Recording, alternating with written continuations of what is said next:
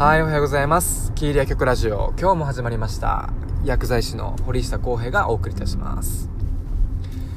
今現在7時30分のラジオ放送になっているんですけれども、本当に寒いですよね。特に朝はね。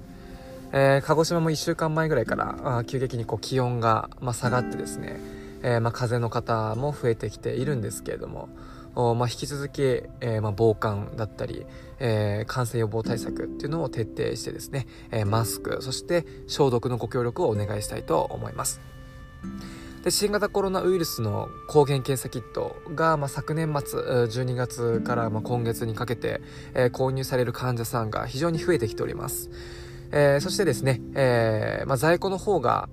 まあ、結構備蓄していたんですけれども昨日をもちまして、えー、全てね、えー、まあ、完売ということで、えー、在庫を切らしている状況になっております、えー、すごく不便をねおかけしているんですけれども次回納品予定日があ、まあ、来週の月曜日あと3日後ですかね、えまあ、すぐ入ってくる予定になっておりますので、えー、もし購入をご希望される方は、あキーリア薬局まで、えー、ご連絡していただければ、あ取り置きの方も承っておりますので、えー、ご連絡の方よろしくお願いいたします。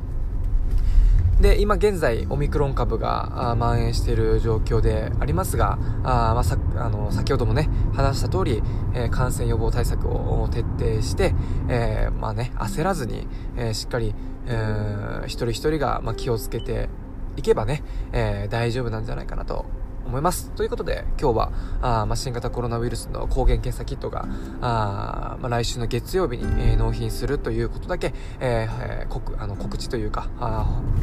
報告させていただきたいと思います。ということで、今日も一日頑張っていきましょう。バイバイ。